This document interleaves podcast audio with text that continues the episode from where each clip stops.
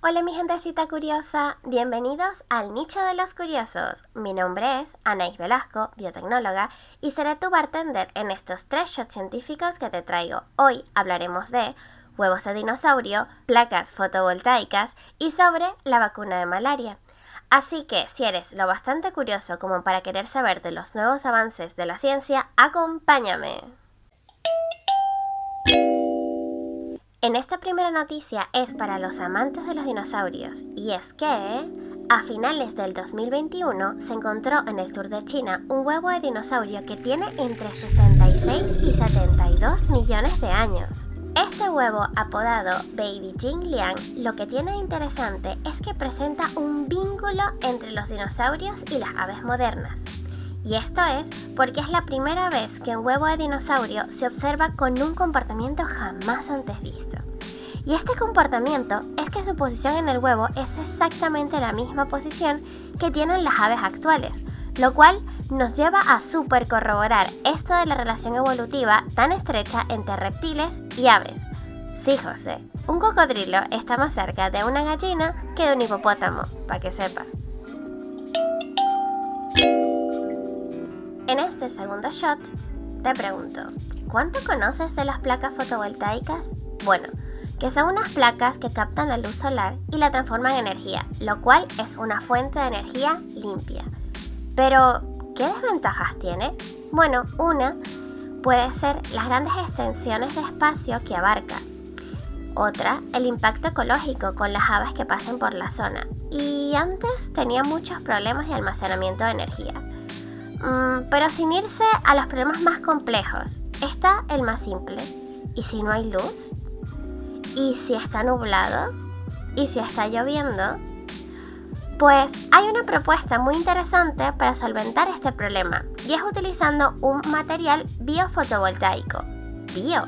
Mm, bio quiere decir algo vivo, entonces las placas fotovoltaicas están vivas. El bio es porque se está utilizando un organismo vivo, sí, y en este caso es nuestra bacteria caballito de batalla en la biología Echerichia coli. Esta bacteria está modificada genéticamente para expresar la vía fotosintética de los carotenoides en plantas, específicamente el licopeno.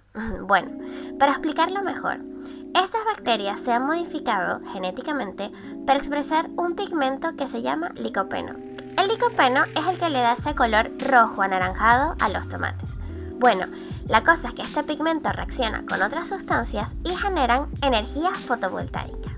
Esta placa biofotovoltaica es más económica, sostenible, fácil de construir que las convencionales. Además, es más eficiente que las actuales, tanto en luz directa como en luz tenue, lo cual abre el campo de la energía fotovoltaica en los países que normalmente está nublado. Esto es un avance genial en cuanto a la energía renovable y el poder que tiene la edición genética para mejorar y dar funciones a microorganismos. Así, combinar lo bio con la tecnología para hacer un mundo más sostenible. ¿Y tú? Aparte de las placas fotovoltaicas, ¿en qué otra cosa crees que se puede utilizar estos microorganismos? Mm, quizás en la minería, que es un lugar donde hay muy poca luz. ¿En qué otras cosas lo aplicarías? Déjamelo saber en la cajita de comentarios. En el 2020, en ese año del terror, también sucedieron cosas positivas, como a mediados de este año se declaró erradicada en África la poliomielitis salvaje.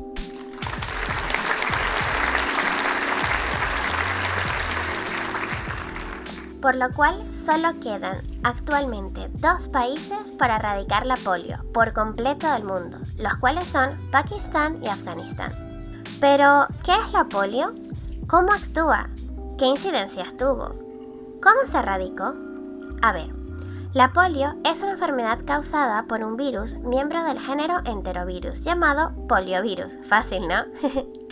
Este virus infectó solo en 1988 a más de 350.000 personas y es muy peligroso para niños menores de 5 años, debido a que afecta el sistema nervioso central, provocando deformidades, atrofia y parálisis del cuerpo, especialmente en las piernitas.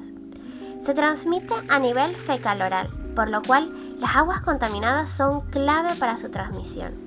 No fue hasta 1953 donde gracias a la investigación científica de un estadounidense apellido Salk se hizo la primera vacuna inyectada para los tres tipos de virus y en 1964 se creó una vacuna por un científico polaco de apellido Sabin. Esta nueva vacuna es vía oral. Lo positivo de esta vacuna es que es mucho más fácil de transportar, de ser usada y de conservar. En 1994 se detectó erradicada totalmente la polio salvaje en toda América y no fue hasta el 2020 que por fin se decretó erradicada en África.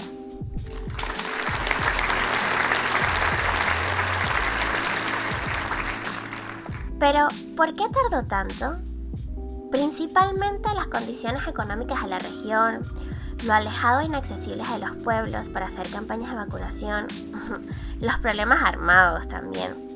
Pero algo que leí que me llamó especialmente la atención fue que en el 2003, en el norte de Nigeria, tuvieron que suspender las campañas de vacunación porque líderes religiosos aseguraban que la vacuna estaba contaminada con un agente de antifertilidad, como un complot de los Estados Unidos para inyectar a mujeres. Hace menos de 10 años.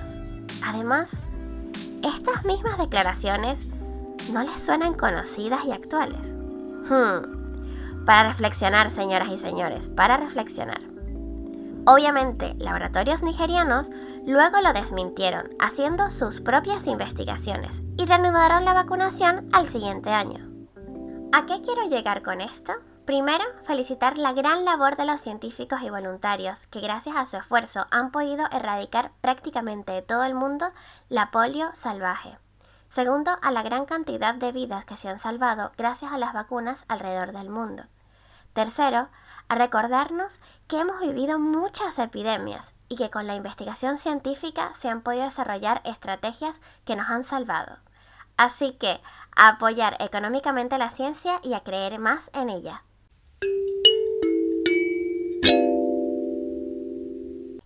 Con este sentimiento de esperanza terminamos nuestro show del conocimiento científico en el nicho de los curiosos. Si te gustó la información, dale like, comenta, suscríbete para seguir aprendiendo juntos. Además, todos los links de las publicaciones o comunicaciones oficiales están en la descripción del video por si quieres profundizar más en el tema. Y recuerda, los curiosos son los que se hacen las preguntas necesarias y solo los más valientes son los que se atreven a buscar las respuestas. Muchas gracias. Chao.